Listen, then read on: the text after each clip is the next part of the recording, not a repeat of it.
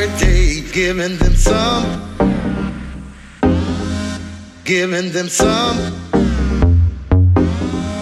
giving them some, some way, giving them some, giving them some, giving them some, giving them some, giving them some, giving them some,